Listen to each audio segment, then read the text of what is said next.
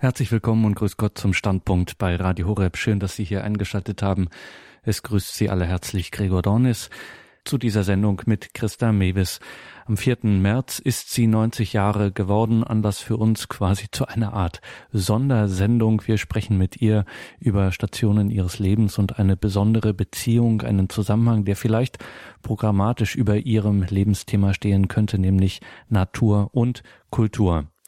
Ich könnte Ihnen jetzt eingangs endlose Sermones halten über das Leben von Christa Mewes, zum Beispiel darüber, dass sie am Anfang ihrer Praxis eng mit Konrad Lorenz zusammenarbeitete, dass sie seit über 40 Jahren mit ihren Wortmeldungen, mit ihren Bestsellern die deutschsprachige Öffentlichkeit, ja, sagen wir es so, stellenweise geradezu aufmischt dass sie 1985 das Bundesverdienstkreuz erster Klasse erhielt, dass sie vor zwei Jahren für das EU-Parlament kandidierte, dass sie nicht nur mit ihren Aufsätzen und Büchern für Aufsehen sorgte, sondern auch seit Jahrzehnten in Rundfunk, Fernsehen und Presse präsent ist. Ja, unter anderem auch die Hörer von Radio Horeb und Radio Maria wissen das auch bei uns, auch bei der Weltfamilie von Radio Maria.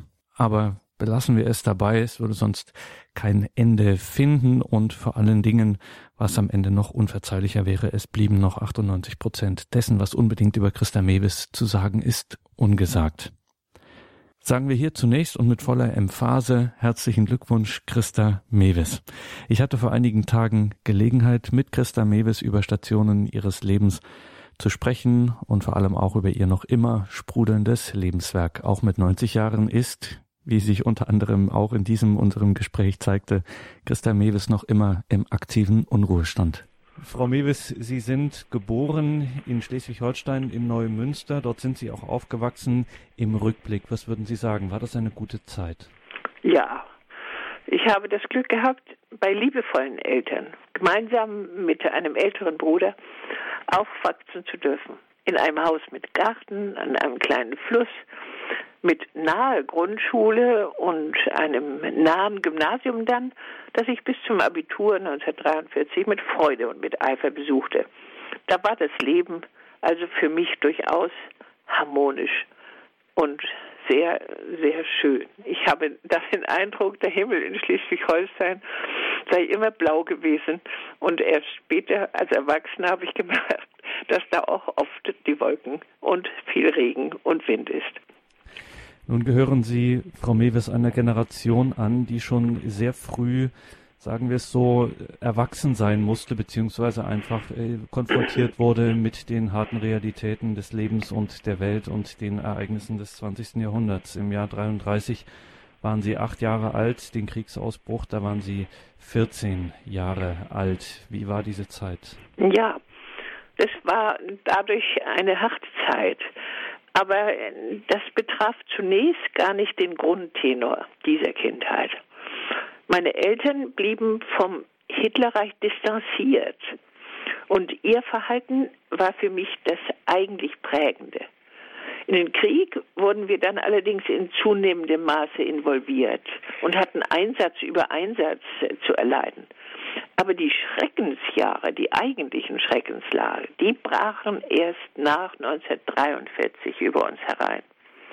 Ich floh zwar zunächst nach dem Abitur vor den Bombardierungen unserer Stadt, die ja gewissermaßen unmittelbar vor dem Kriegshafen Kiel lag, floh ich also zum Studium in den Luftschutzkeller Breslau, wie wir damals sagten, aber dann wurden wir auch von dort zu weiteren Einsätzen Ende 1944 zurückgeholt und gerieten mit in das Schreckensszenario des untergehenden Dritten Reiches.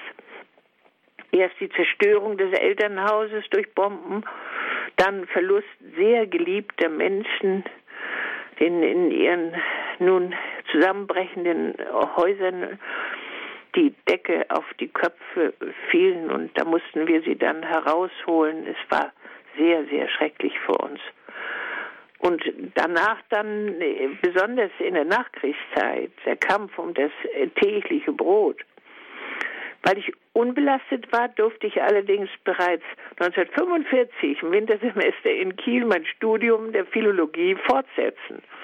Ja, das waren harte Zeiten. Und zuvor, 1944, waren wir Mädchen aus dem Jahrgang 1925 ja sogar noch auf Gestellungsbefehl zu den Waffen geholt, als Flakwaffenhelferinnen. Keineswegs auch nur irgendwie mit Begeisterung und Freude, sondern weinend, weinend und äh, mit äh, immer noch neuen Versuchen, diesem entsetzlichen Schicksal zu entrinnen. Und dass wir ihm entronnen sind, ist wirklich eine Art Wunder, nein, ein reines Wunder. Und dass wir wirklich wieder nach Hause kamen und sogar auch Eltern und Bruder schließlich dieses äh, Inferno überlebt haben. Und man kann sich das kaum vorstellen, aber tatsächlich bereits 1945 setzen Sie Ihr Studium äh, fort. Wie prägt einen diese Zeit? Wie hat Sie das geprägt? Ja, ausgesprochen äh, besonders. Es war eine Studentengeneration, die alternden Professoren haben uns das auch immer wieder gesagt, dass wir, die den Krieg überstanden hatten, eine besonders wissensbegierige und besonders aufmerksame Studentengeneration waren. Und wir hatten außerdem ja auf der Universität damals viel mehr Freiräume, als das heute für unsere, meine armen Enkel der Fall ist, bei denen das ja eigentlich alles nur eine Verschulung von Klausur zu Klausur ist. Nein, nein, wir durften wirklich unser Wissen bereichern. Und ich entdeckte dann sehr bald auch, vielleicht ja nun vorrangig also Germanistik und Geografie studierte, erwarte das sehr starke Interesse bei mir für Psychologie, für Psychotherapie und Psychiatrie. Das kam dann auch aus den Staaten, die vorher verjagten äh, großen Psychologen und Psychiater nach Deutschland zurück. Und alle diese Vorlesungen haben mich tief interessiert, vor allen Dingen sogar auch darüber hinaus, das, was die Universität Hamburg religionsphilosophisch zu bieten hatte. Ich hatte einen wirklich sehr starken, umfänglich aufbrechenden Wissensdrang. Und dieser Wissensdrang, Frau Mewes, hat Sie aber dennoch nicht davon abgehalten, sich gleichzeitig zu verlieben. Sie haben bereits 1946 Ihren späteren Mann kennengelernt. Ja, ja. Und wir haben auch sogar im selben Jahr geheiratet. Wir äh, wir hatten keine Wohnung, wir hatten wirklich nichts außer noch den alten Militärklamotten, weil eben alles aufgebrannt war, sowohl bei meinem Mann wie mir. Aber wir heirateten dennoch mit diesem mächtig aufbrechenden Lebenswillen, auch dem Willen, eine große Familie zu entwickeln. Das war unser Ideal. Es ließ sich alles noch gar nicht verwirklichen. Aber es war eben auch als Wunschziel schon sofort da. Es kommt mir immer vor, wie bei meinem Nussbaum im Garten, wenn ich den stark zurückschneide, und so war es uns ja gegangen, nicht nachdem wir nun herauskochen und hörten, was der Hitler alles gemacht hatte. Nicht? Dann ist es bei meinem Nussbaum auch so, dass am nächsten Jahr die Zweige umso kräftiger sprießen, ganz hoch sprießen. Wir hatten einen besonders starken Lebensdrang der durch uns hindurchging, obgleich die äußeren Aussichten auf äh, nach diesem äh, geschlagenen Land nun irgend zu irgendwas äh, respektablem Bürgerlichen zu kommen, ganz gering waren. Real war da wenig zu sehen, aber wir hatten den Willen, die Bereitschaft und die Hoffnung auch darauf. Ist es übertrieben zu sagen oder zu vermuten, dass eben, wenn man so anfängt in so einer Zeit und ähm, ja mit nichts quasi und wie Sie es beschreiben, mit diesem gleichzeitigen unbändigen Lebensdrang, dass so ein starker Anfang dann auch im späteren Leben, wenn der schnöde, manchmal auch spröde Alltag dazukommt, dass man eben nicht gleich aufgibt und dass man zusammen bleibt, zusammenhält und dass man auf diesem Fundament aufbaut? Ja, ja, das war ja auch allgemein so. Nicht, wir hatten ja damals gar keine Scheidungs, so hohe Scheidungsrate, wie wir heute haben. Nicht auf die, haben in der Nachkriegszeit sind viele mehr Kinder geboren worden als nachher in der Zeit des Wohlstands nach 1970. Ja, viel mehr Kinder in das ganze Elend hinein. Da hatten wir ja noch einen, einen Stand der Geburten äh, pro Frau auf 2,6 damals. Und äh, nach 1970 äh, sank dieser Stand äh, bald auf 1,4, 1,3 sogar ab. Nicht, äh, natürlich war inzwischen äh, die Pille genehmigt worden. Ab 1965 hat die Pille sicher daran sehr viel dazu beigetragen. Aber eben auch, äh, ja, eine nun veränderte Mentalität, nachdem das Wirtschaftswunder über uns gekommen war und auch die Arbeit für alle Menschen vor der Tür lag. Es war für alle, alle endlos genug Arbeit da. Wir, wir, brauchten Menschen mehr und holten Gastarbeiter hinzu in den 60er Jahren. Es war von daher wirklich eine Möglichkeit auch zur Gewinnung eines privaten Status aus dem Nichts heraus wie es heute keineswegs mehr gegeben ist. Das war außerordentlich erstaunlich. Deswegen ist das Wort Wirtschaftswunder sehr berechtigt. Sie haben dann geheiratet und aber dennoch Ihre Studien zu Ende geführt. Ja, ja. Ja, ja, wir hatten ja noch, wir hatten gar keine Wohnung und kein gar nichts und äh, das hatten wir uns auch äh, beide vorgenommen. Es musste ein Abschluss gemacht werden. Es musste unbedingt ein Abschluss gemacht werden, auf jeden Fall, um auch eine selbstständige Lebensbasis für traurige Zeiten zu haben. Ich war von einer emanzipierten Mutter aufgezogen worden, die eben schon bei der ersten äh, Frauenemanzipation ja sehr betont mitgemacht hatte. Nicht? Da ist ja dann 1914 hatten sie dann schließlich eben diese wundervolle neue Freiheit äh, der Frau, die nun zu allen Berufen praktisch zugelassen wurde, die vor allen Dingen auch studieren durfte und wählen durfte und dergleichen mehr, eben in der ersten Phase der Frauenemanzipation durchgesetzt. Und dieses Ideal war auch in uns Kinder haben, ja, und dann eventuell, wenn die Kinder nicht mehr die Mutter zwingend brauchen, auch wieder die Rückkehr in den nun ähm, Beruf, in dem man ausgebildet worden war. Das gehörte auch bei allen meinen äh, Mitabiturienten zum Ideal aber bei allen diesen, es waren 14 Mitabiturientinnen, hatte ich, äh, die dieses Ideal hatten, aber dennoch, als sie dann heirateten und Kinder bekamen, was bei der Mehrzahl von ihnen geschah, dann zunächst die Berufstätigkeit und das Verdienen um der Kinder willen auf Eis legten. Das war damals der Status und bis weit in die 70er Jahre hinein.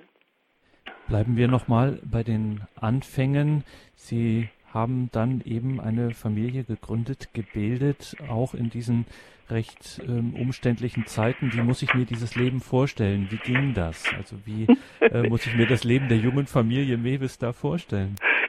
Ja, also wir, wir haben äh, zunächst ja in Hamburg in dem kleinen Arztzimmer meines Mannes in, in der Universitätsaugenklinik Hamburg-Eppendorf haben wir gehaust. Und äh, dann äh, hat mein Mann eine Praxis in der Heidestadt Uelzen gebildet, eine augenärztliche Praxis. Und da waren wir ja eben auch noch ohne alles und wurden in eine Villa zwangseingewiesen mit zwei kleinen Zimmerchen ohne Bad nicht mit einer winzigen Küche, mit gebadeten Kindern in der Zinkbadewanne und den auf dem Trödelmarkt gegen die zugestellten Zigaretten eingetauschten Kinderwagen. Mir war da nicht. Nicht? Und ein sehr, sehr strebsamer Augenarzt mit einer sich rasch äh, steigernden Praxis. Und das hat dann bewirkt, dass mein Mann dann auch bald, und zwar ohne Kredit, das war damals auch noch alles viel billiger, als es heute ist, ein Haus, ein geräumiges Haus am Waldrand baute, in dem wir dann eine herrliche Zeit verlebten.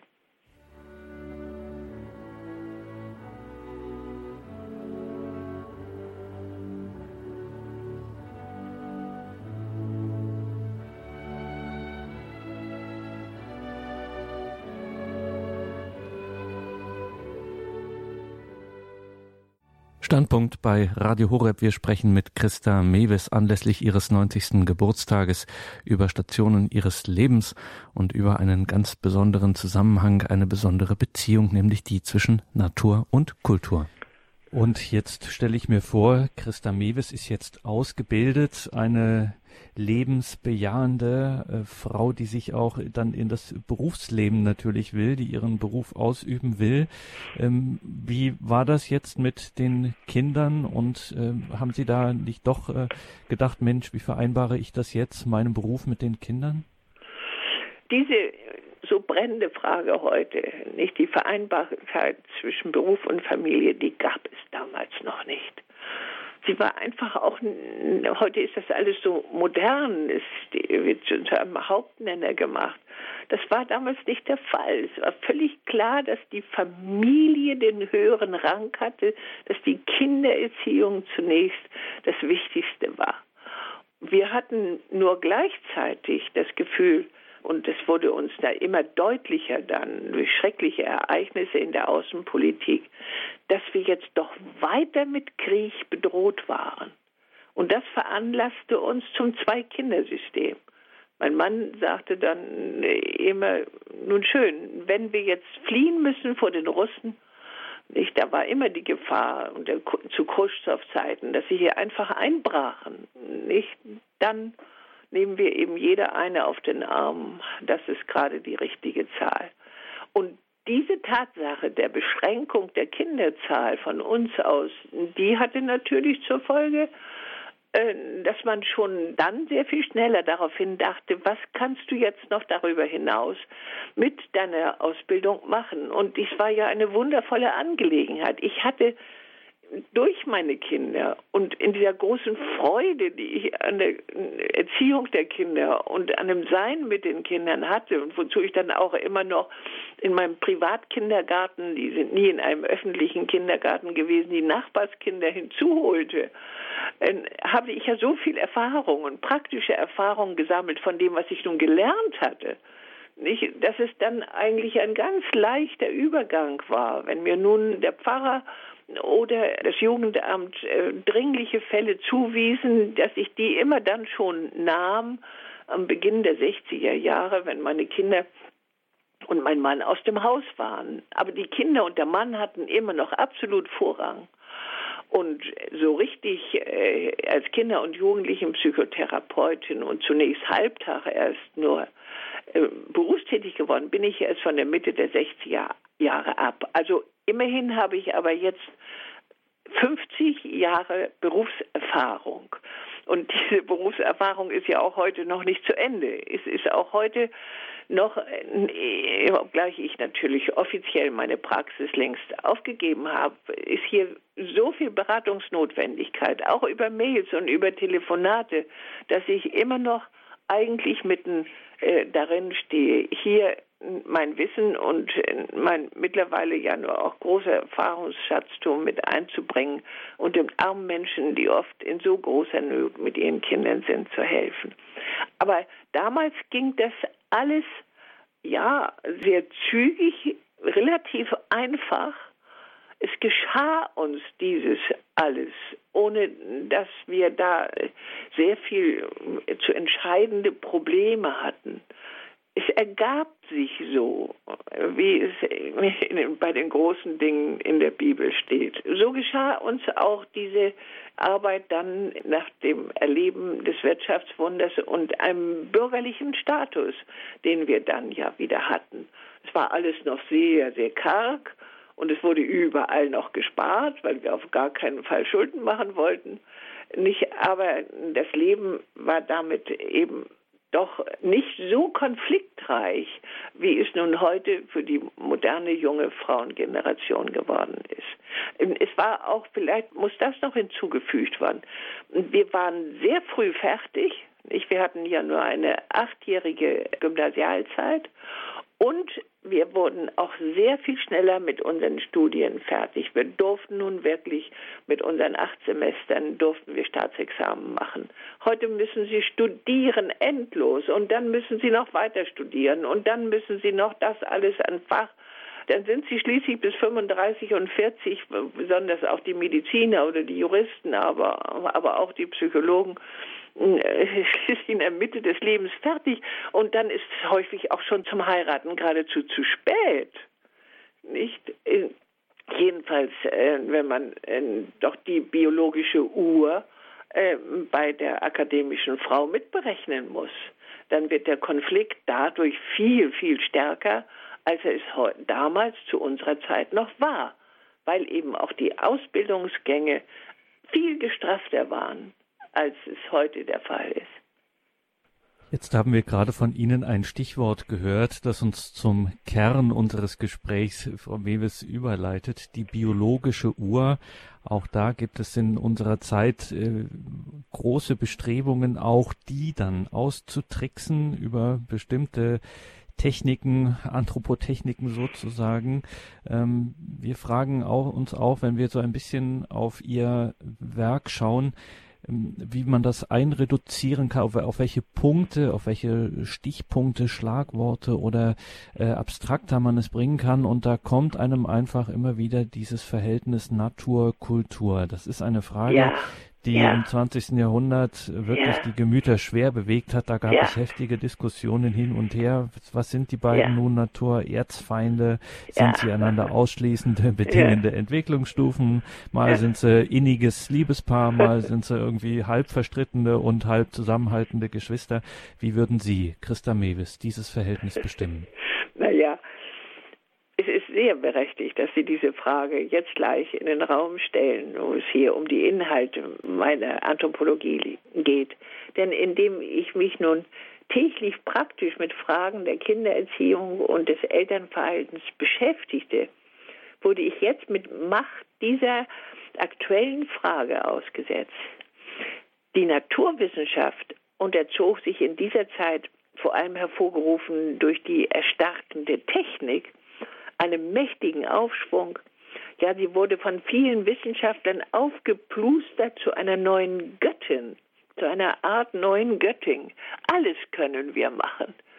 Nicht als letztes kam mir jetzt äh, die Nachricht in den Kopf, dass man sogar im Labor nicht nur die befruchteten Eizelle zur Entwicklung bringen könnte und dass man dann sogar die beschädigte, dann festgestellte beschädigte Gene durch andere Gene von anderen Müttern ersetzen könnte. Das ist also ein in dieser Weise künstlich gezeugtes Kind dann sogar zwei Mütter hat zu dem einen zeugenden Vater.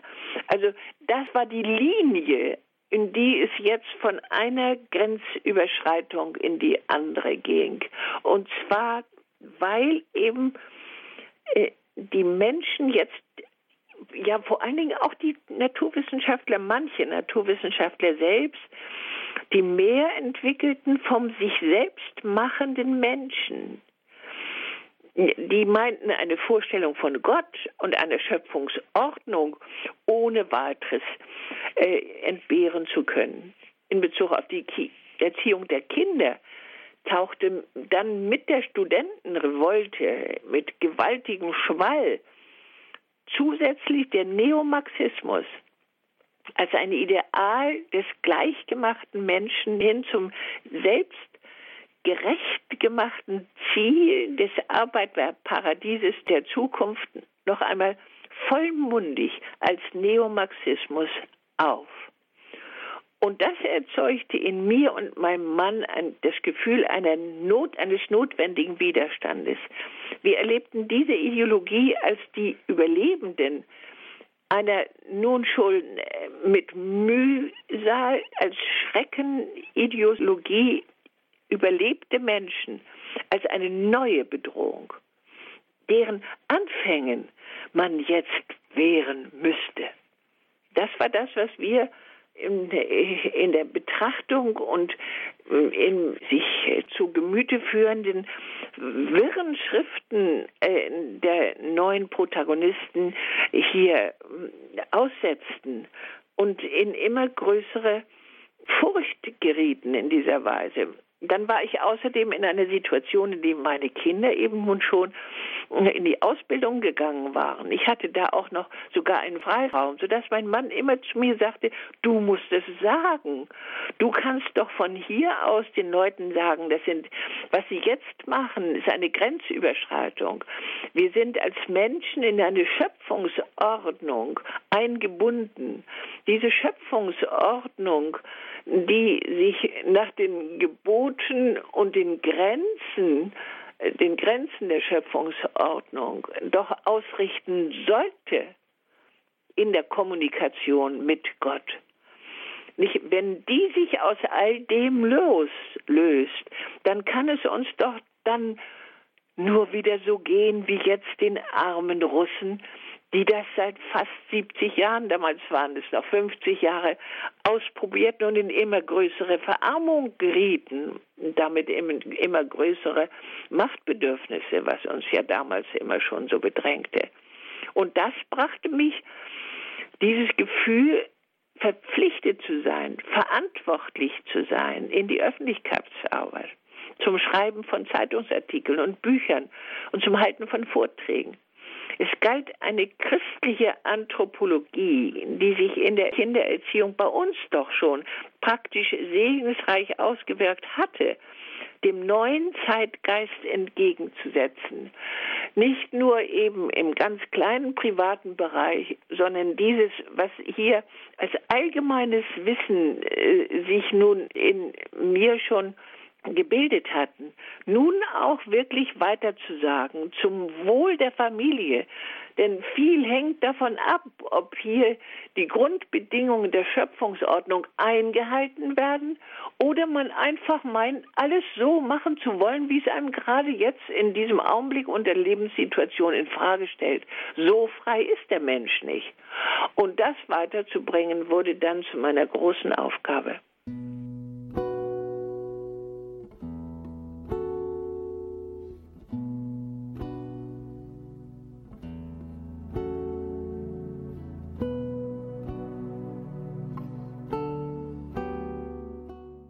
Sie haben eingeschaltet bei Radio Horeb und Radio Maria zur Standpunktsendung. Heute mit Christa Mewes anlässlich ihres 90. Geburtstages sind wir mit ihr im Gespräch über Stationen ihres Lebens und ihr Denken, ihr öffentliches Engagement. Zusammengefasst haben wir das unter dem Titel Natur und Kultur. Jetzt ist das Stichwort gefallen, Schöpfungsordnung.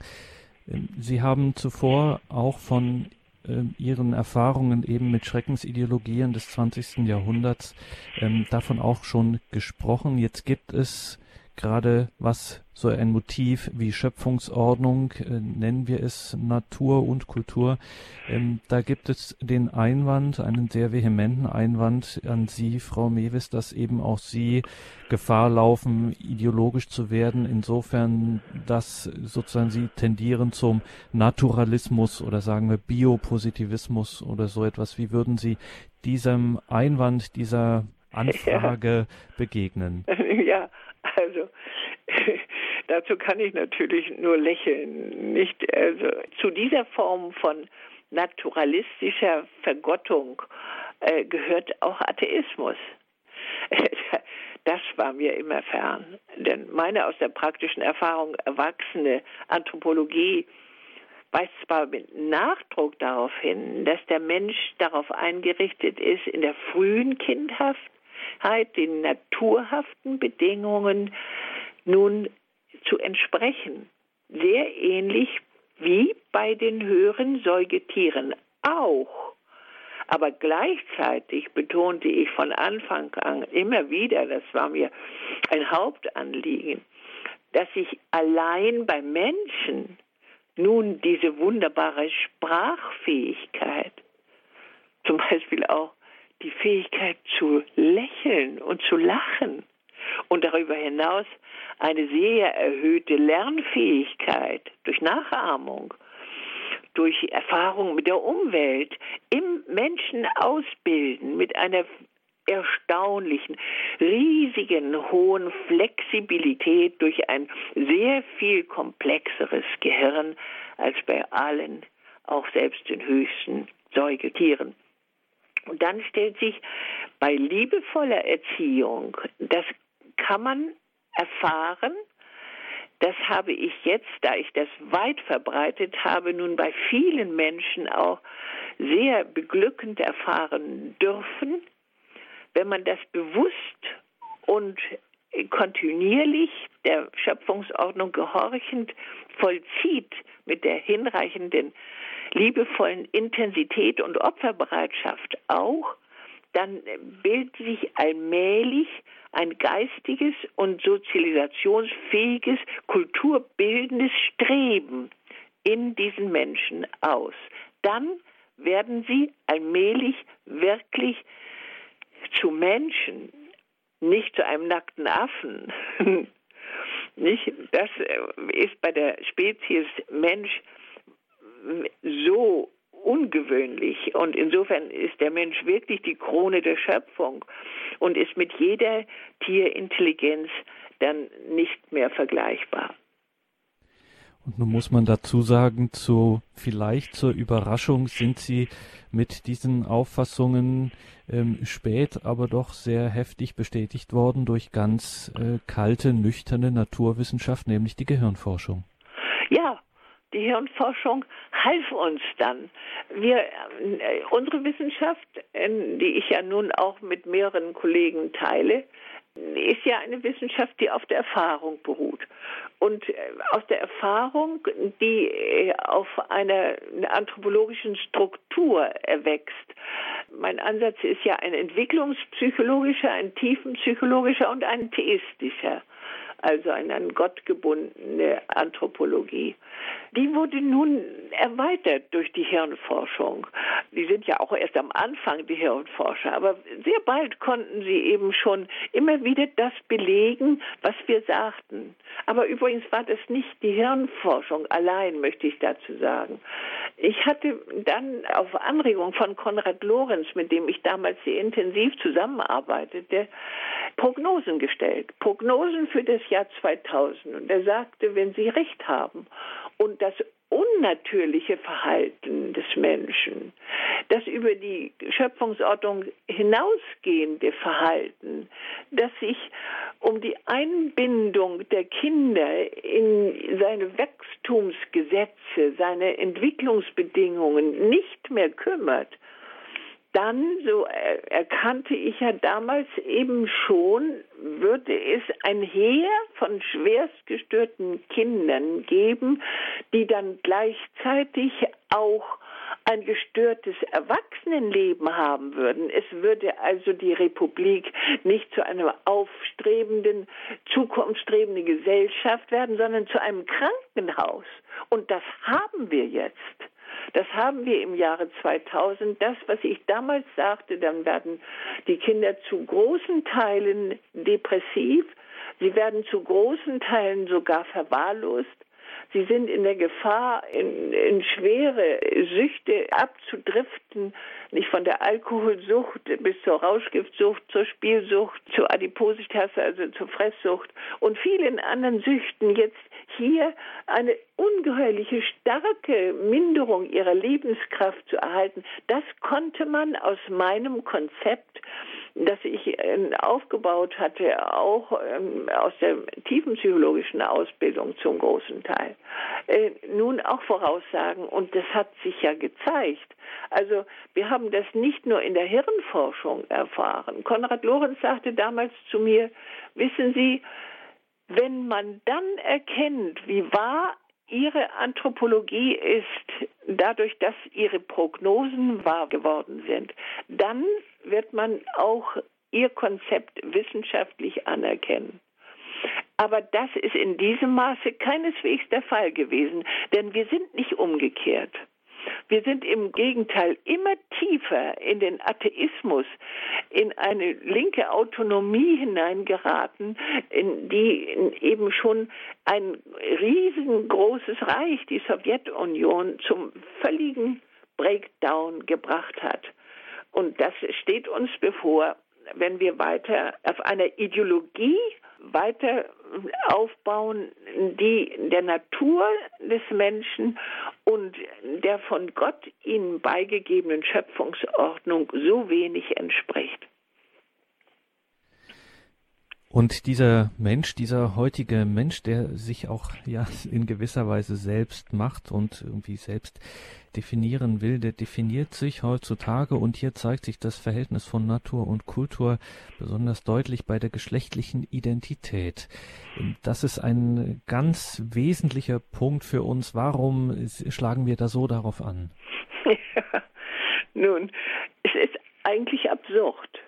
Denn im Grunde hat ja jedes Kind schon etwa vom vierten Lebensjahr ab das Gefühl, ja, also ich bin ein kleiner Junge und ich werde mal sowas Nettes wie Vater, wenn die Familie heil ist. Und ich, ja, ich bin ein Mädchen und werde mal sowas Nettes wie Mama. Also, also das Bewusstsein unseres angeborenen Geschlechts, das ist an sich schon da. Aber jetzt ist hier eine, eine neue Anmaßung aufgetreten, nämlich die durch keine Wissenschaft, durch keine Erfahrung sich bestätigende Vorstellung, dass das Geschlecht nicht angeboren ist, sondern dass diese geschlechtliche äh, Aufteilung zwischen Jungen und Mädchen durch dumme Eltern hervorgerufen wird, die etwa äh, den kleinen Jungen hellblaue Höschen anziehen und den Mädchen rosane Höschen und sie also gewissermaßen auf diese Normalität hin festnageln. Das ist einfach eine dumme Vorstellung. Sie ist einfach nicht wahr. Denn wissenschaftlich, und das kann uns nun wieder die Hirnforschung äh, und vor allen Dingen auch die Hormonforschung auf das Wundervollste beweisen, Mann und Frau die sind gewissermaßen schon wenige Wochen nach der Zeugung so direkt festgelegt, dass darauf diese Unterschiede zwischen männlichem und weiblichem Gehirn das von daher eben auch schon im hirnmäßig Unterschiede hat, sich dann im Fötus in diesen neun Monaten weiter herausbilden. Jedes Kind, das geboren wird, wird an seinen unterschiedlichen Geschlechtsorganen festgestellt. Als ein kleiner Junge und als kleines Mädchen. Dieses alles umzudressieren und das als ein Gender Mainstream also ein Hauptstrom, nun über die Schule durchgesetzt werden soll, das ist eine ungeheuerliche Unverfrorenheit, ja eine Unverschämtheit, die aus geheimen Quellen mit ungeheuerlichen Mitteln aufgestückt wird. Man kann es nicht fassen. In den deutschen Universitäten ist fast in jeder Universität schon ein Gender-Institut mit 200 Professoren, die sich davon ernähren sollen, mit dazu zu helfen, dass der Mensch so viel wie möglich sein, das Bewusstsein der normalen Geschlechtlichkeit ad acta legt und jetzt eine Vielfalt sich der ergibt. Dazu möge der Mensch, so heißen die Schulpläne, schon in vielen Bundesländern, jetzt äh, nicht nur in Deutschland, sondern im ganzen Europa, verändert werden. In, in München ist gerade, hat der Magistrat drei 100.000 Euro für das Gender-Institut dort an der Universität zur Verfügung gestellt, damit jetzt in den Kinderbüchern zum Beispiel der Name Mutter und Vater nicht mehr vorkommt. Erst recht nicht der Name Familie als eine Urfamilie von Vater, Mutter und Kindern. Das muss alles gelöscht werden und die Schulbücher werden danach umerzogen und schon die kleinen Kinder im in, Kitas und Kigas müssen diese Programme lernen, damit die Kinder auf eine hier mag es hier deutlich gesagt werden, perverse Vielfalt der Abnormitäten hin favorisiert werden. Deshalb müssen in den Schulfächern diese, dieser Genderismus, um es einmal so zu nennen, fächerübergreifend den Jugendlichen dann in allen Schulfächern mitgeteilt werden. Nicht, obgleich es in einem Kulturvolk das Wichtigste ist, dass die Jugendlichen besonders zwischen dem 16. und 20. Lebensjahr in ihren Ausbildungen und in den letzten äh, Gymnasialjahren Jahren vor allen Dingen darauf das lernen sollten, die Angehörige eines Kulturvolkes zu sein, an deren Entwicklung sie mitverantwortlich sind und ein Erbe durch ihre, diese Kultur haben, die es gilt wieder zu erfüllen. Nicht, was du ererbt von deinen Vätern, erwirb es, um es zu besitzen, sagt uns Goethe zu diesem Punkt. Aber nicht den Kindern mitzuteilen, dass es vor allen Dingen in ihrem Leben erstrebenswert sei, ein anderes Geschlecht anzunehmen als das, in dem sie geboren sind. Und das ist das Gemeine den Kindern gegenüber, dass hier das andere favorisiert werden soll, dass das das Bessere ist und das in einem Alter, in dem der junge Mensch, vor allen Dingen so der, der 14- bis 16-Jährige fragt, wer bin ich eigentlich? Was bin ich für einer? Bin ich vielleicht ein Nichts? Bin ich ein Taugenichts? Bin ich nicht schön genug? Bin ich nicht erfolgreich genug? Bin ich irgendwo gemobbt? Dann sucht das Kind auch nach etwas, das ihm anerkennenswert erscheint. Und wenn dieses Anerkennenswerte dann eine Vielfalt ja, der geschlechtlichen Andersartigkeit sein soll, dann ist er an dieser Stelle dafür auch besonders verführbar. Das muss doch ins Bewusstsein der Menschen. Und genau da, Christa Mewis, wenn Sie das so sagen, nach Ihren ähm, Jahrzehnten der Praxiserfahrung, auch der therapeutischen Praxis, selbst wenn man Ihnen in keinem der Punkte, die Sie jetzt vorgetragen haben, zustimmt, so erstaunt doch eines, dass wir hier reden von einer ja, vielleicht vom intimsten, vom privatesten aller Lebensbereiche. Und ausgerechnet der wird mehr und mehr zu einem gewaltigen Politikum. Wie kommt denn das eigentlich? Wo kommt diese politische Werf her? Nun ja, steht? das liegt am Konzept der Befreiung zur Sexualität. Dieses zu erreichen, die Befreiung zur Sexualität zu erreichen, war schließlich das Hauptprogramm der neuen Linken ab 1969 eben, ich sagte schon einmal, wie zu einer neuen Göttin erhoben und wurde deshalb durch die 70er und 80er Jahre hindurch sukzessiv vorangetrieben. Alles war gleich wunderbar. Hauptsächlich es war Lust, Lust und Sex um ihrer selbst willen. Damit wurde dieser der zweitgrößte Fortpflanzungstrieb, den wir haben, der drittgrößte, würde ich fast erst noch so lieber sagen, von seinem Ziel der Fortpflanzung abgelöst. Und das war von mir und meinem Mann, der sehr intensiv mit mir daran arbeitet, sofort klar. Dann würden wir jetzt mit Hilfe der Pille noch dazu in einen Geburtenschwund geraten, der eine Lebensbedrohung unserer gesamten Gesellschaft sein würde. Denn das ist historisch völlig wissenschaftlich belegt. Eine Gesellschaft kann nur Zukunft haben, die genug Nachkommen hat. Und dann holen wir uns jetzt alles herein, eine andere Glaubensgemeinschaft, die in Massen Kinder bekommt. Was ist das für eine Konsequenz der Befreiung des, der Sexualität, des Fortpflanzungstriebes zu einem Sex allein um der Lust willen.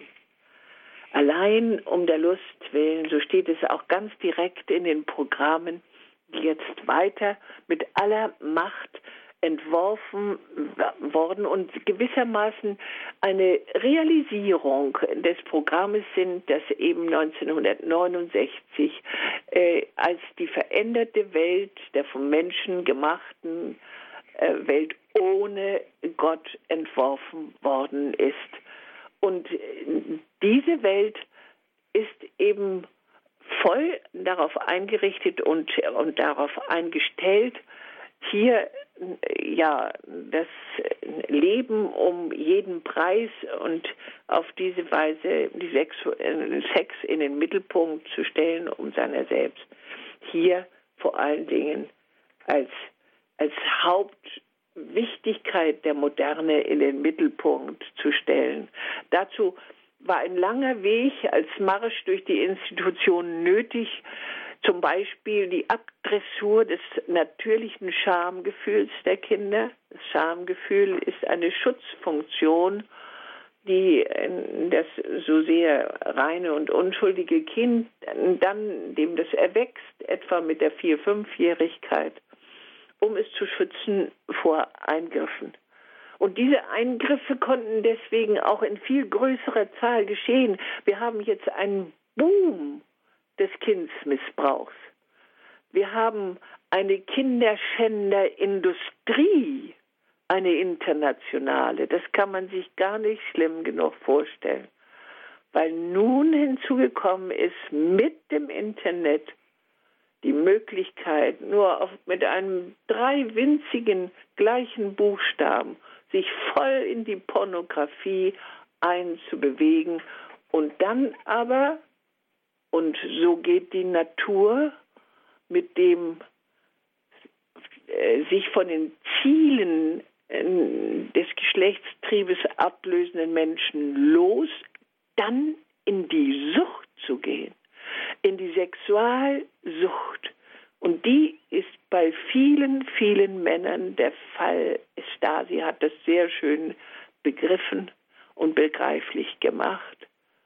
Jetzt bei unendlich vielen Männern so ausgebrochen, dass auch hier die Möglichkeit, seine kreativen Geisteskräfte wirklich voll auszubilden und voll einzubringen, immer mehr abgedrängt wird in einen Verlust der Willensfreiheit in eine Notwendigkeit, nun dem maßlos gewordenen Trieb zu dienen, bis hinein die riesige Zunahme der Triebverbrechen, die einen Auswuchs gebildet haben, den wir dann in den, äh, seit 1968, 70 nun äh, zur Auswirkung kam in den 90er Jahren mit immer mehr Kindstötungen durch süchtig gewordene Sexualtäter.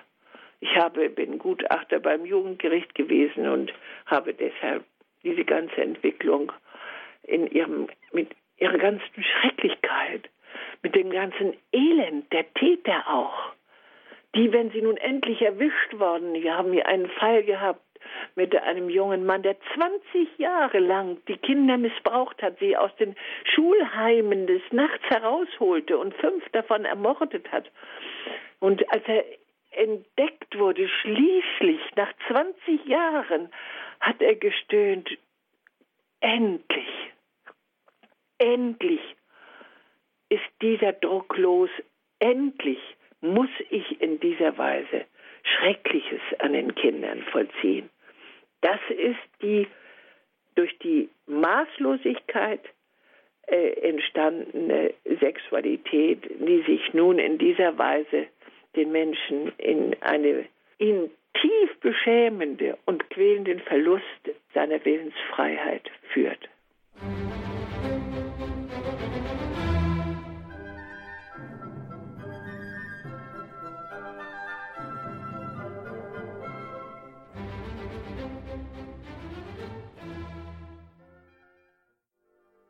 In der heutigen Standpunktsendung hören Sie Christa Mewes. Wir sprechen mit ihr anlässlich ihres 90. Geburtstages am 4. März.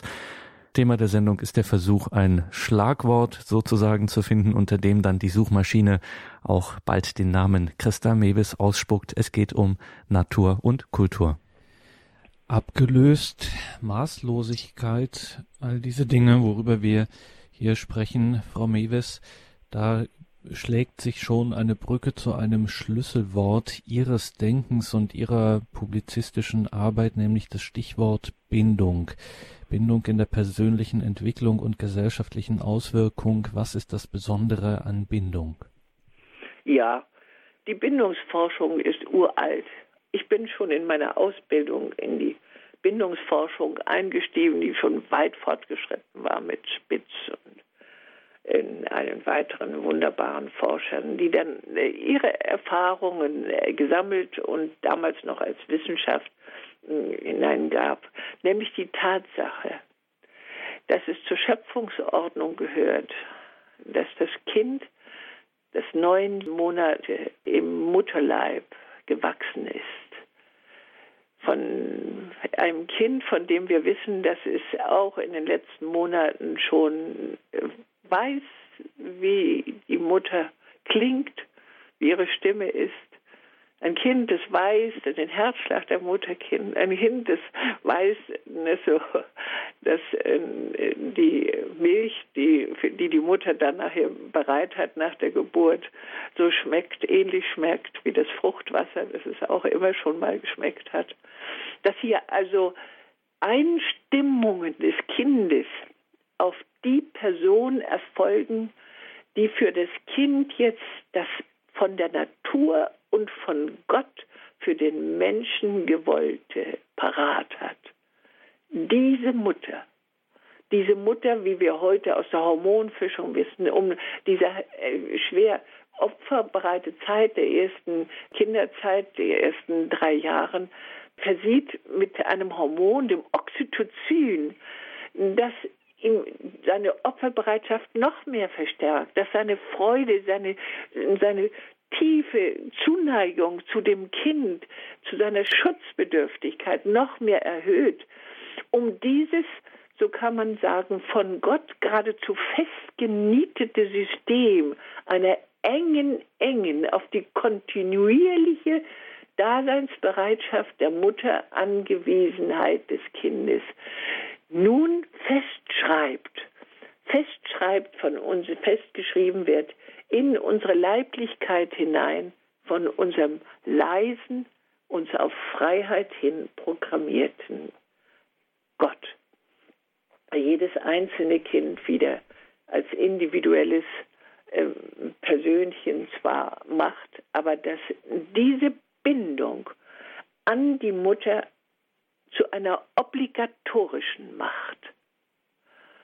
Wenn das Kind diese Bindung nicht bekommen kann, weil der hochmütige Mensch heute meint, er kann auch das anders machen. Er kann es schrecklicherweise, man versteht überhaupt nicht, wieso etwas möglich ist, noch einmal diese Ideologie nachmachen, wie sie 70 Jahre hinweg die Sowjetunion zum Zusammenbruch geführt hat. Diese Ideologie, die Kinder von der Mutter abzutrennen und die Mutter stattdessen schon gleich an die Maschinen zu stellen, um sie damit zu äh, gut verdienenden äh, Möglichkeiten äh, zu machen. Das Kind aber zu kollektivieren, vom frühesten Kindesalter ab. Das hat uns Gorbatschow gesagt, nachdem die Sowjetunion nun zusammengebrochen war. Wir haben die Frauen viel zu früh an die Maschinen gestellt und wir haben dadurch den Zusammenbruch erlitten. Perestroika, lesen Sie das nach.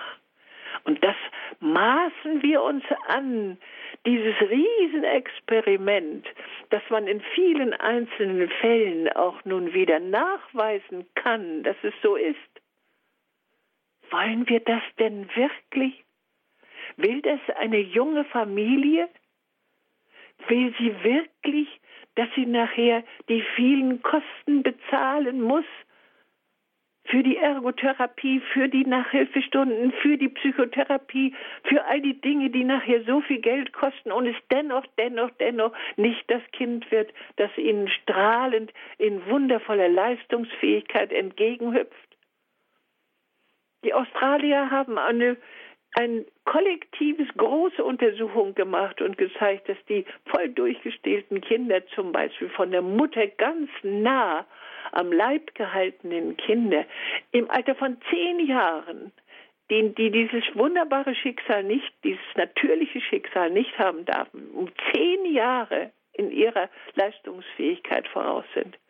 Und eine große Untersuchung in Amerika hat erwiesen auch, nach 20 Jahren, so alt sind jetzt die äh, Vergleichsstudien von kollektivierten und von in der Familie aufgezogenen Kindern, dass die einen ruhig, konzentriert, leistungsfähig und sozialisationsfähig sind, die anderen, die von vornherein kollektiviert waren, in geringerer Zahl als die anderen. Und solche Experimente haben wir vor allen Dingen an den rumänischen Waisenkindern auch noch einmal wieder im Großformat. Es ist völlig unverständlich, dass wir in dieser Weise hier äh, vorrangige Politik machen und diese große Wissenschaft, äh, die wir hier in Bezug auf die Bindungsfähigkeit gemacht haben. Denn diese Kinder, die ungebunden bleiben, weil sie von immer wechselnden Bezugspersonen betreut waren, die ja auch, auch sie können noch so tüchtig sein, die lieben Sozialarbeiterinnen äh, und Betreuerinnen in den Kitas aber sie brauchen Auszeit, sie brauchen halb, sie sind halbtags da, sie haben Urlaubsansprüche, sie können niemals bei bestem Wissen nicht die Konstanz der Notwendigkeit der Gegenwart der Mütter ersetzen und dann wird das Kind unruhig. Das Kind wird so unruhig, dass wir heute ein Heer von ADHS-Kindern haben. Das heißt von Kindern, die in der, ihrer Aufmerksamkeit so gestört sind, dass sie in der Schule dann nicht richtig aufpassen können. Ein Heer haben wir da kommen, sagt uns der große Kinderarzt Resch in Heidelberg, in dem er voll Trauer auf die schon therapiebedürftige Großzahl der Kinder, der fünfjährigen Kinder schon hinweist. Aber wir hören nicht. Wir bleiben hart, obgleich wir im Handumdrehen dieses Konzept ändern könnten. Denn alle kleinen Mädchen auch heute noch spielen vorrangig mit ihren Puppen. Warum tun sie das? Ab drei, fortgesetzt meistens noch bis zwölf. Warum? Weil in ihnen diese Zuweisung eben in ihrem Gehirn, in ihrer Mentalität festgeschrieben ist. Und wenn man jetzt die Wahrheit, die wir wissen, der Wahrheit kollektiv nachgeben würden und sagen würden, ihr Mütter, ihr seid der wichtigste aller Berufe für unsere Kinder in den ersten Lebensjahren. Damit ihr das konstant durchführen könnt, werdet ihr als Mütter subventioniert, wenn ihr nicht alleine das mit Vatersverdienst alleine zunächst durchziehen könnt. Wenn ihr so anerkannt werdet, mit einer eigenständigen Rente dann auch, dann würden wir im Handumdrehen, wenn die Mutterschaft ein vollgültiger Beruf für Mädchen wäre, die dann auch dazu ausgebildet werden könnten, im Handumdrehen ein saniertes Gebilde sein, das auf Zukunft hoffen könnte. So, wenn wir so weitergehen, haben wir hier keine Aussicht mehr, das christliche Abendland in Europa weiter erhalten zu können. Sagt Christa Mewes. Wir sprechen hier in dieser Sendung auch und gerade über diesen Zusammenhang von Natur und Kultur und da fällt schon auf, wenn Sie darüber sprechen, gerade über die frühkindliche Phase, wo sozusagen alles nur reine, blanke, explodierende und schlummernde Natur zu sein. Ja, Sie sprechen dann auch von der Hormonforschung und von dem Vorgang des Stillens des Kindes, wo so ein unbeteiligter, in Anführungszeichen, nur am Rande beteiligter Mann wie ich äh, darauf schaut und dann sieht, ha, das ist äh, blanke Natur. Und Sie sagen aber jetzt, nein, das genaue, äh, sozusagen, hier ist ein Kulturraum sondergleichen. Also hier ja. sozusagen da, wo die Natur am mächtigsten scheint, ja. ist gleichzeitig wahnsinnig viel Kultur, die keine noch so ja. äh, ausgefeilte Institution ersetzen könnte. Ja. Ja, der Mensch als Krone der Schöpfung. Und an dieser Stelle dürfen wir wirklich das große Programm unserer Heiligen Schrift in Anspruch nehmen, das ja sich in Bildern ausdrückt, aber das die wissenschaftliche Erfahrung voll bestätigt. Der Mensch, den Gott an seinem sechsten Schöpfungstag gemacht hat, äh, dieser Mensch ist aus Erde gemacht. Aus Erde gemacht heißt, er unterliegt zwar sehr dominant der Natur, ja, also aus Masse, aber in ihn ist der Hauch Gottes eingegeben. Und noch einige Zeilen weiter sagt die, das große Programm der Genesis. Und Gott schuf den Menschen nach seinem Abbild in diesem Hauch des Menschen, das sicher immateriell als ein Geist in jedem Menschen schon mit angelegt ist, neben seinem Geschlecht, neben all seiner so mächtigen Natur, sich vor allen Dingen durchzusetzen und zu überleben, zu überleben mit seinem Ich, dass neben dieser Naturdominanz das innere Bedürfnis, das innere Aufstreben, das innere Suchen nach dem eigentlichen Menschen entsteht, nach dem der Liebe. Und diese Liebe, die auch die, die Kraft Gottes ist, die nicht einfach nur Mutter Natur ist, diese opferbereite Liebe, die dann auch weiter Mitverantwortung trägt in diesem Elternpaar. Die ist es, auf die hin der Mensch programmiert wird. Eine Liebe, die sogar auch im höchsten Fall, wie uns Christus sagt, sein Leben gibt für seine Freunde. Ein Leben, das einen so hohen Stellenwert über alle Natur, über allen Naturegoismus, gesunden Naturegoismus, dann hinausgehen und diesen überschreiten kann, indem er in einem reifen, zur Persönlichkeit ausgewachsenen Erwachsenen immer mehr zurückgenommen wird, obgleich er immer bleibt in seinem Bedürfnis, etwas für sich zu haben, etwas für sich zu halten etwas äh, eben an sich zu gestalten, vorrangig für sich zu gestalten.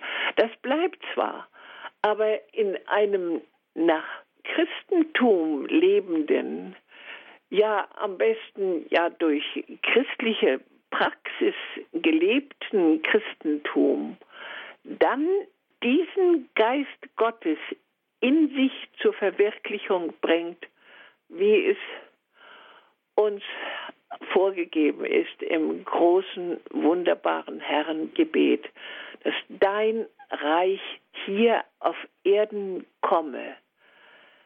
Das ist die Hoffnung Gottes für den in alle Freiheit gelassenen Menschen, in seinen Menschen, den er sich ja als auf Augenhöhe zu seinem Partner, zum Gestalter der Natur. Seid fruchtbar und mehret euch und macht euch die Erde untertan, sind die Programmpunkte als Hoffnung entwickelt hat, in dem Wissen, dass das nicht immer, weil die Freiräume groß sind, nicht gestalten kann. Dass es deswegen nötig war, dass er selbst, unser Gott in Gestalt von Jesus Christus, hier sich inkarnierte in diese Welt hinein, um es den Menschen ganz direkt zu sagen, was der Sinn des Menschenlebens letztlich ist und worum es ankommt, um durch all seine Fehler und all seine Sündhaftigkeit hindurch auch in einem Leben in Gott und mit Gott die Möglichkeit zu bekommen, Hoffnung auf ein ewiges Leben bei diesem Gott in seiner absoluten Liebe erreichen zu können. Das ist die Praxiserfahrung, die ich durch mein Leben nun als 90-Jährige gewonnen habe. Das ist das beglückende Konzept, dass auch die Angst von dem neuen großen dritten Weltkrieg, einem Atomkrieg dann womöglich und einer Zeit schwerster Bedrängnis, wie sie uns auch äh, in den Offenbarungen äh, schon äh, vorgezeichnet ist, ohne Angst entgegengehen kann, weil man eben diesem Geist in der Lage ist, auch die Angst um das eigene persönliche Leben zurückzudrängen, um des ewigen Lebens willen, in dessen Schutzraum man bei Gott steht, wenn man sich im Schutzraum Gottes, und das heißt in seiner Anbetung, seinem Gehorsam gegenüber gehalten hat, durch die Einbindung in die Schöpfungsordnung und das Suchen nach Gottes Nähe im Erwachsenenleben und durch all seine Widerstände, durch seine, seine Misserfolge, durch alle seine Leiden, gerade dadurch besonders aufgezäumt hindurch bis zu seinem Lebensende. Das macht, gibt Frieden, das macht schließlich die notwendige Sicherheit, ja, das macht vor allen Dingen auch, und das ist auch bereits erwiesen von den statistikmachenden Amerikanern, das Glück, die Lebensverlängerung und die Gesundheit des Christenmenschen aus. Ein zweites, Frau Mewes, was auffällt bei Ihnen, immer wenn Sie von, wir haben vorhin ja auch von der geschlechtlichen Identität gesprochen, wenn Sie darüber sprechen, dann taucht immer wieder das Motiv auf, na, das kleine Mädchen, das äh, spielt dann schon mal Mutter, der Junge sieht sich, stellt sich schon mal vor, er ist dann der Vater und so weiter. Ja. Es gibt äh, eine feministische Philosophinnengruppe, die ähm, behauptet, dass es einen unmittelbaren Zusammenhang zwischen diesen beiden Doppelbedeutungen, nämlich Geschlecht im Sinne von Generation und äh, Geschlecht im Sinne von, ähm, von geschlechtlicher Identität gibt. Ähm, wenn man Ihnen zuhört, dann könnte man fast meinen, bei Ihnen schwingt das auch immer mit. Das ist sozusagen diese, ähm, das Generation und äh, Geschlecht, das Fortpflanzung, wie Sie es ja auch vorhin gesagt haben, dass das immer äh, miteinander zusammenhängt und nicht voneinander zu trennen ist. Ähm, einfach weil es schon, in, schon wenn sich so eine geschlechtliche Identität in der frühen Kindheit ausbildet, spielt das auch schon mit rein. Ja, ja. Die Zweiheit, die auf Ergänzung hin angelegt ist. Die Komplementarität, das haben uns vor allen Dingen äh, auch die beiden Filberts, die großen Atomforscher eben und die astrologisch Forschenden auch immer wieder bewiesen nicht äh, die Komplementarität. Durch die Spannung entsteht die Bewegung. Und unser ganzes Universum ist ein durch die Komplementarität gehaltene Spannungsgebilde zwischen Polen.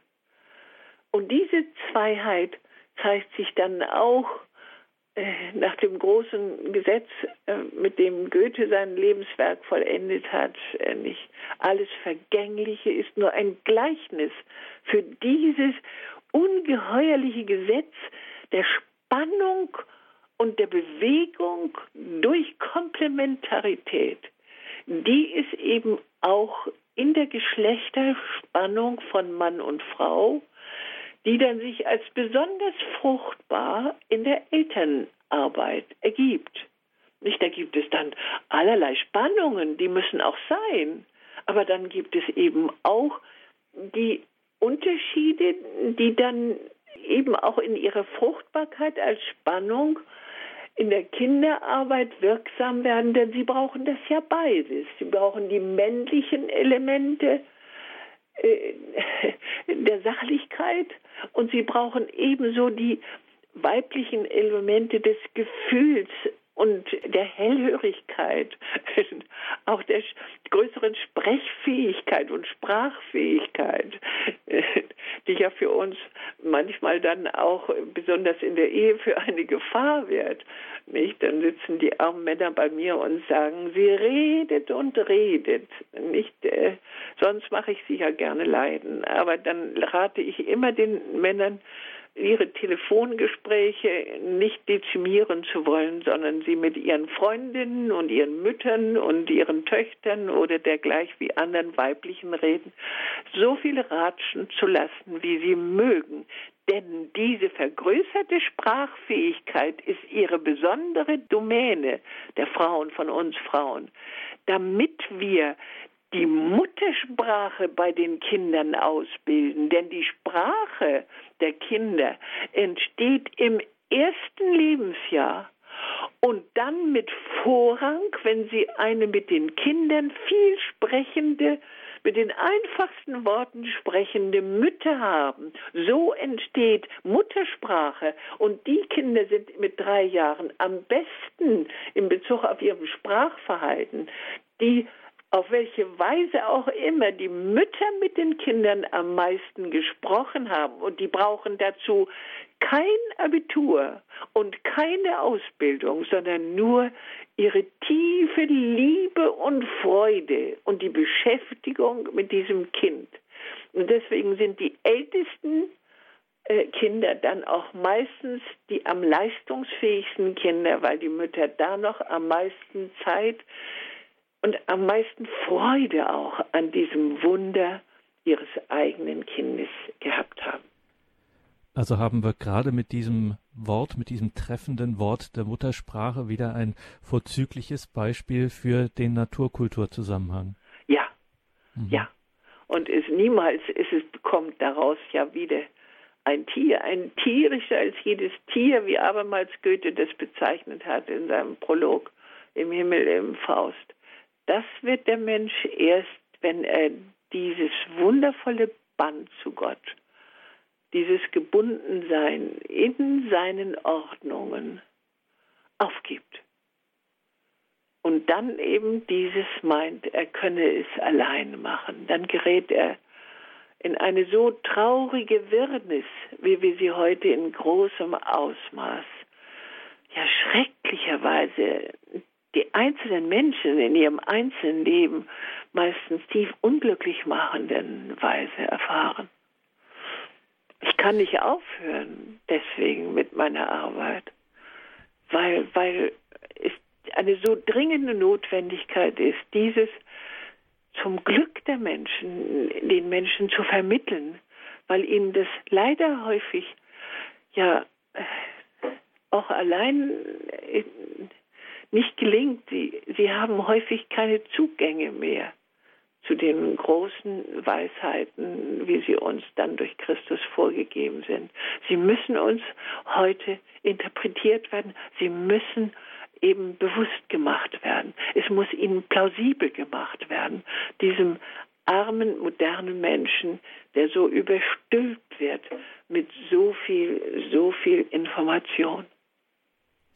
Kann es auch sein, ähm, das ist jetzt vielleicht eine etwas spekulative Frage, aber dass eben äh, sich das Ganze ähm, in einer Weise auch beschleunigt und äh, fortpflanzt, ja. dadurch, dass ja. eben dann Generationen ja. äh, nachwachsen. Es gibt diese Lücken, diese defizitären Räume, die gefüllt werden müssen. Da kommen dann ganz merkwürdige Ideen, wo bei denen man den Eindruck hat, hier wird ja. nochmal etwas kompensiert, was ein Verlust ausfüllen soll.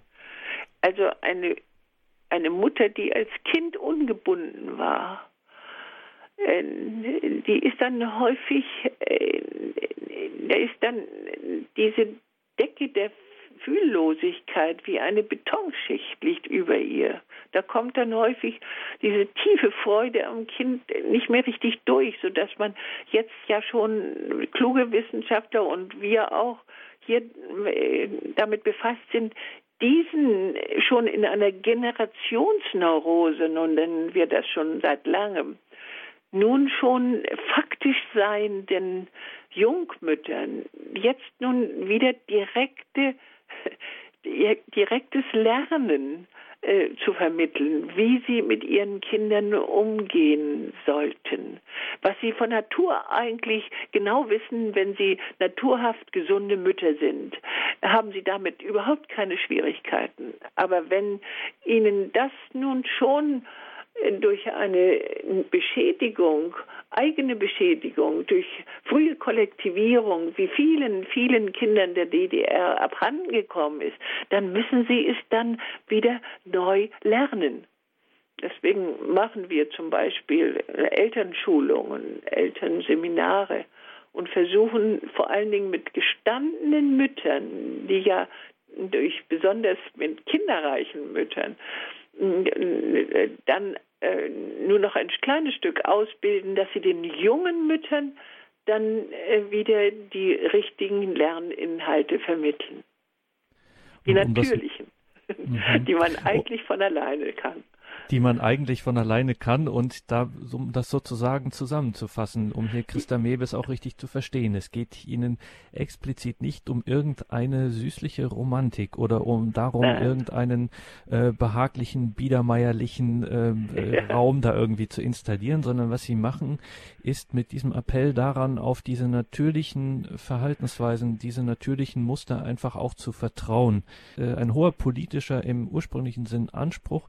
Klassisch gab es ja mal so diesen, äh, gab es ja mal so diese, diese Zusammenfassung, diese Formel, äh, die Mutter vertritt das Kind vor der Welt und der Vater vertritt die Welt vor dem Kind. Äh, mhm. Würden Sie sagen, nein, es ist beides. Die Mutter ja. vertritt das Kind für die ja. Welt und sie vertritt eben auch die Welt für, ja. vor dem Kind. Ja, und jeder wieder auf seine eigenartige Weise. Nicht dadurch entsteht auch hier eine, eine gesunde Vielfalt nicht durch die verschiedene Mentalität von Mann und Frau als Vater und Mutter noch ganz besonders.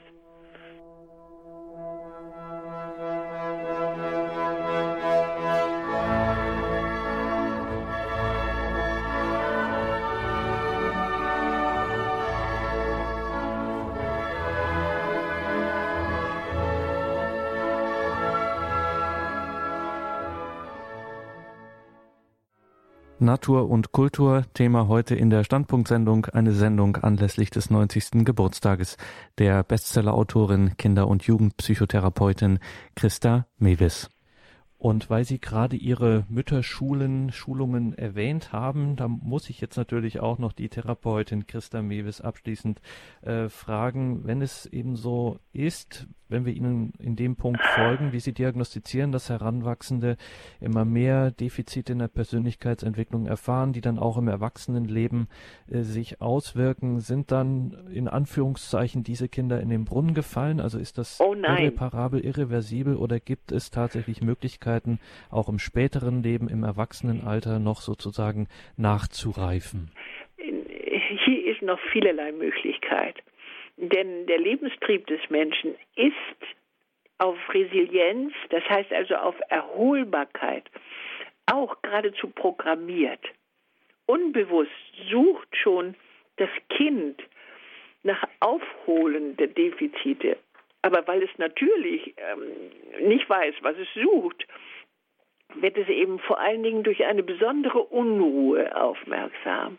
Das unruhige Kind ist ein suchendes Kind, ist ein Kind, das, ähm, das im Unbewussten eine Therapiebedürftigkeit spürt. Und deswegen ist hier frühe Therapie umso wirksamer. Aber am besten ist natürlich alle Prophylaxe, dass man es von vornherein begreift, was hier nötig ist, dass wir ohne Gott Kinder nicht erziehen können, dass dann nach drei Generationen diese Gesellschaft einfach verschwindet, wie wir das ja bei den großen Kulturen erlebt haben, sowohl bei den Griechen wie den Römern, den Ägyptern und den Chinesen. Nicht wahr? Also, dass sie dann verschwindet, aber dass wir die Möglichkeit haben, auch jetzt noch wieder durch unsere erhöhte Lernfähigkeit, auch an dem riesengroßen Unglücklichwerden lernen können, als Gesellschaft, als Therapeuten lernen können. Und das taucht auch alles schon auf.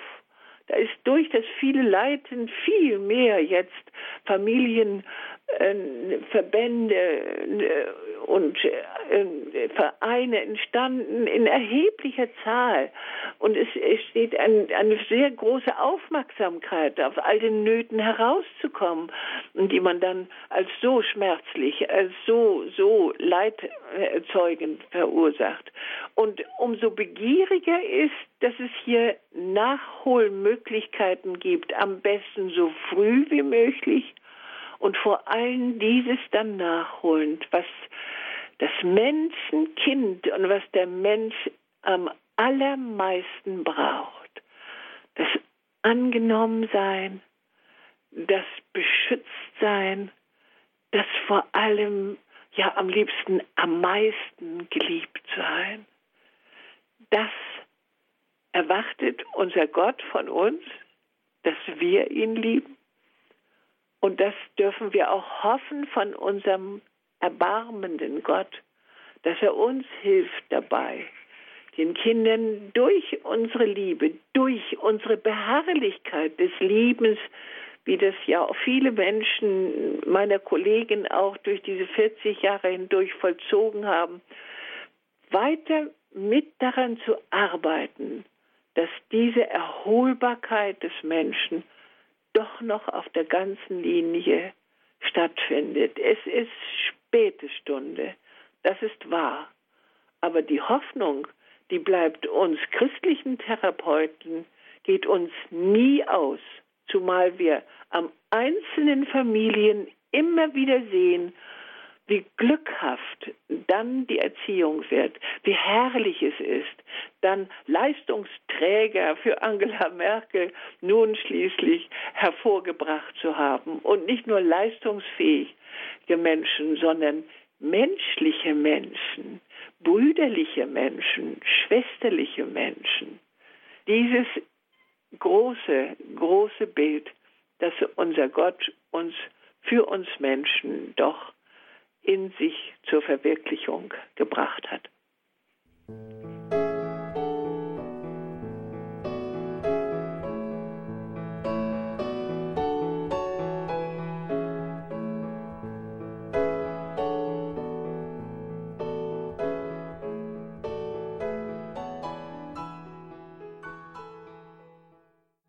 Im heutigen Standpunkt bei Radio Horeb und Radio Maria waren wir im Gespräch mit Christa Mewes, Bestsellerautorin, Kinder- und Jugendpsychotherapeutin aus Uelzen. Überschrift dieser quasi Sondersendung war Natur und Kultur. Von dieser Sendung wird es, liebe Hörerinnen und Hörer, wie immer einen Mitschnitt geben bei unserem CD-Dienst, der ab morgen Vormittag wieder für Sie da ist. Oder schauen Sie auch auf horeb.org. In Kürze stellen wir dann auch diese Sendung online, dass Sie sie dann also abrufen, downloaden können. horeb.org, unsere Internetadresse, dort auch im Tagesprogramm das Infofeld zur Sendung, wo Sie weitere Hinweise auf Christa Mewes finden. Natürlich an vorderster Stelle den Link auf Ihre Homepage christa-mewes.de EU. Hier im Programm geht es gleich weiter um 21.40 Uhr mit der Komplet, dem Nachtgebet der Kirche. Danke, liebe Hörerinnen und Hörer, fürs Dabeisein, für Ihr Interesse an dieser Sendung, für Ihr Opfer, Ihre Spende, Ihr Gebet für Radio Horeb und Radio Maria. Einen gesegneten Abend und eine behütete Nacht wünscht Ihnen allen Ihr Gregor Dornis.